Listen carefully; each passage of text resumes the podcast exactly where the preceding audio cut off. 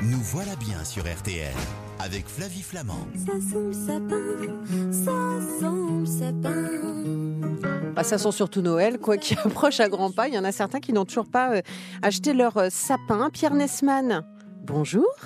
Bonjour Flavie, bonjour à tous. Vous allez bien? Très bien. Bon, vous êtes paysagiste, rédacteur en chef adjoint de Rustica Pratique, rédacteur en chef de l'émission Mission Végétale, diffusée sur M6. Alors, je vous accueille aujourd'hui pour parler des alternatives au sapin. C'est quand même le pompon quand on parle à un paysagiste, un jardinier. Mais bon, et on peut peut-être le remplacer, non euh, Le traditionnel sapin, non Il n'y a, pas- a pas un truc pour euh, faire autre Ah oui, Il y a des possibilités, effectivement. Alors, il y a des possibilités pour ceux, effectivement, qui ont, euh, pour des raisons écologiques, des raisons économiques ou par manque de place, eh bien, qui ont envie de s'orienter vers une alternative au sapin traditionnel, Oui. au sapin traditionnel, le vrai sapin, mais aussi peut-être euh, les sapins euh, synthétiques. Ça peut être des sapins en bois, par exemple, hein, des sapins qui sont des sapins qu'on va réaliser à partir de matériaux que l'on va récupérer. D'accord, c'est pas mal ça comme alternative, non? Vous aimez bien vous ou pas? Oui, ça peut devenir assez original à partir du moment où on a quelques idées. C'est surtout très économique parce que, comme je le disais, on va récupérer des, des matériaux, euh, du bois, des planches, Mm. des morceaux de palette, euh, des branches d'arbres, des échalas, des éléments qu'on va trouver euh, dans la nature. On va juste avoir à dépenser finalement quelques guirlandes lumineuses, quelques petits motifs pour décorer cette structure qui finalement va ressembler à un sapin. Parce que c'est très important pour qu'elle ressemble à un sapin, qu'elle évoque le sapin, quelle est la forme du sapin. Vous savez, le sapin, c'est une forme conique. Hein, elle est plutôt large à la base et pointue en son sommet. Donc il faut déjà, quand on a l'envie de faire un sapin, une alternative, de créer une alternative au sapin, eh bien de respecter ce principe de base, ce code qui est la silhouette du sapin. D'accord. Il y a des plantes, si, si, si je veux remplacer mon traditionnel sapin, il y a des vraies plantes aussi qui peuvent me permettre de le faire? On peut imaginer effectivement, euh, effectivement, il y a le hou, vous pouvez avoir aussi des fusains, vous pouvez avoir l'eucalyptus. Dans certaines régions comme la Provence, on utilise beaucoup le pin, qui est une alternative au sapin. Alors le problème, c'est que quand vous les mettez à l'intérieur, ce sont des plantes vivantes, elles ont souvent du mal à s'adapter à nos intérieurs qui sont plutôt chauds. Donc c'est pas toujours évident. On s'en sert plutôt pour euh, agrémenter l'extérieur de la maison, une terrasse. On va mettre des guirlandes lumineuses, des choses comme ça. Mais c'est plus difficile de les utiliser à l'intérieur en alternative au sapin traditionnel. D'accord. Revenons au sapin qu'on peut faire soi-même, par exemple. On fait ça avec quoi? Du bois, des branches euh, On va chercher ça dans le jardin? Oui, on peut déjà démarrer avec euh, du bois, tout simplement. Alors la, matière première, ça peut être par exemple des panneaux de bois, des cartons rigides, Euh, la palette aussi, les palettes traditionnelles que l'on va euh, démonter ou que l'on peut utiliser telles quelles, ça peut être une très bonne base pour démarrer un- une structure de, sapin qu'on va ensuite décorer. Comme vous le disiez, on peut utiliser des branches, des branches, des échalas, des tuteurs, qu'on va réunir un peu avec des ficelles à la manière d'une échelle de corde, toujours en respectant cette forme pyramidale. Et puis ensuite, on va euh, agrémenté avec des motifs euh, de, de Noël, éventuellement des guirlandes lumineuses.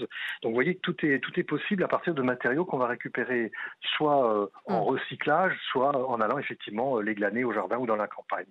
Ils sont un peu punk, hein, vos sapins, là, comme ça, hein, quand vous nous les racontez. hein. C'est original. C'est- oui. C'est original. Euh, Pierre, vous restez avec nous. Angèle Ferromac, d'ailleurs, elle, elle nous attend depuis sa cuisine. Elle va nous livrer euh, des recettes dans un instant euh, pour se protéger du froid. Euh, et puis vous, vous allez euh, continuer à nous donner des idées euh, parce que c'est vrai que certains d'entre nous vraiment n'ont pas du tout envie d'investir dans un sapin traditionnel et ont envie de miser sur l'originalité à l'approche de ces fêtes de Noël. À tout de suite. Nous voilà bien sur RTL avec Flavie Flamand. Et avec notre ami Pierre Nesman, qui est paysagiste, euh, nous parlons donc des alternatives au sapin de Noël, même si, bien évidemment, Pierre, vous allez nous parler du traditionnel euh, sapin. Euh, mais c'est vrai qu'on se rend compte là que les années passant, on essaye parfois de miser aussi sur l'originalité. Parfois, on revient au traditionnel parce qu'on se dit que c'était peut-être pas forcément la bonne idée de l'année, mais parfois aussi, eh bien, on exploite d'autres pistes et c'est intéressant. Moi, j'ai vu des sapins métal parfois?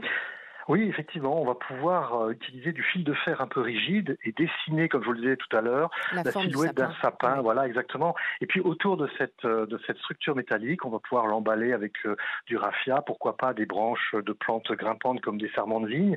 Là aussi, des guirlandes lumineuses, des petits objets plutôt légers, hein, en paille, en raffia, des petites baies, des petites pommes de pin, des inflorescences sèches, et vous avez tout d'un coup un sapin de Noël qui est très aérien, un petit peu comme un mobile Mm. aérien que l'on peut suspendre dans une pièce ou éventuellement euh, un, contre un mur. Alors, à propos de mobile, moi j'ai vu un truc sublime. C'était un sapin avec des boules suspendues.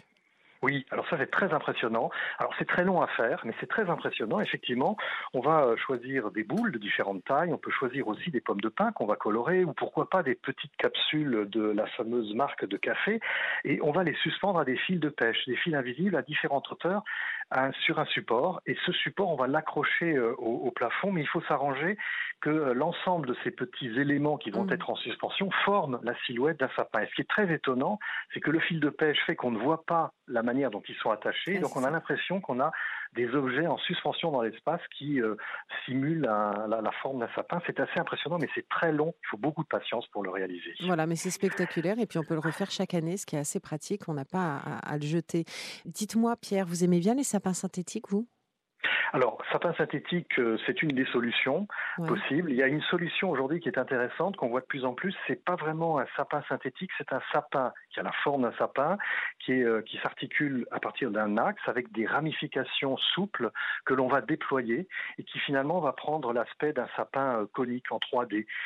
les petites branches vont s'illuminer, donc on a la silhouette d'un sapin, le, volume, hein, le, le, volume, l'envergure d'un sapin.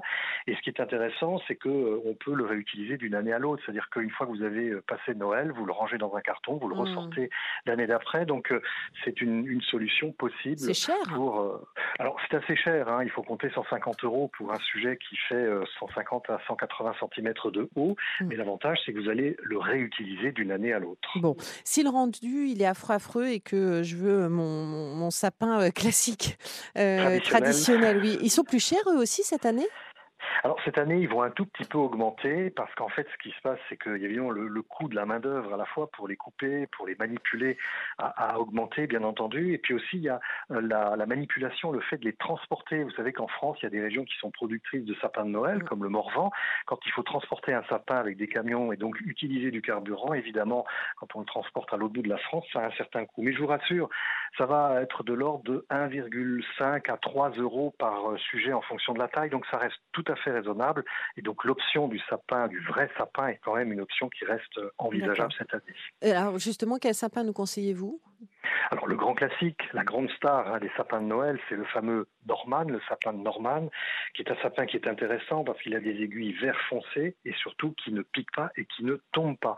Donc on peut l'installer euh, là maintenant vers la mi du mois mi-décembre, on aurait pu l'acheter déjà il y a une dizaine de jours et donc c'est un sapin euh, qui peut être installé pratiquement un mois avant Noël et qui ne perd pas ses aiguilles. Ensuite on a des variantes, on a l'abies nobilis ou l'abies fraseri qui sont deux sapins très intéressants, un peu plus chers à l'achat et qui ont des aiguilles qui tiennent très très bien, qui sont mhm. vertes, légèrement bleutées. Ça va donner une très jolie silhouette argentée à votre sapin de Noël. Et puis le dernier, c'est le fameux épicéa. C'est lui aussi un grand un sapin qui est très utilisé à Noël. Vous savez, c'est ce sapin qui a des petites aiguilles, qui piquent, qui est extrêmement dense, et puis surtout qui perd ses aiguilles. C'est-à-dire que dès qu'il est au chaud à l'intérieur, au bout de quelques jours, malheureusement, on a les mhm. premières aiguilles qui commencent à tomber. Et lui, je vous conseille de l'acheter vraiment au tout, tout dernier moment. Moi, je veux que ça sente bon. Ah, alors, pour ça, c'est des sapins, la biesse nobilis que je citais tout à l'heure, ou le fraséris, sont deux sapins qui vont avoir des odeurs à la fois de résine et de citron. Ça, c'est très intéressant. Et puis le dernier, celui qui perd ses aiguilles, malheureusement, l'épicéa, lui aussi, il a une très très belle odeur, très bonne odeur de résine. Et malheureusement, le sapin Norman, qui a le grand succès, qui est le grand succès actuellement, lui euh, va garder ses aiguilles. En revanche, il ne sentira absolument rien. Trop dommage. Au niveau des prix, ça donne quoi?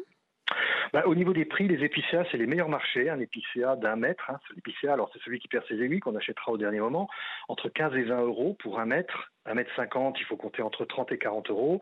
Et puis les sapins un peu plus nobles, le Norman, le Fraséry, le Nobilis, qui sont un peu plus coûteux, ben, il faut compter une cinquantaine d'euros pour un sujet qui va faire un mètre 50, un mètre 60 de hauteur à peu près. Merci mon cher Pierre pour tous vos conseils.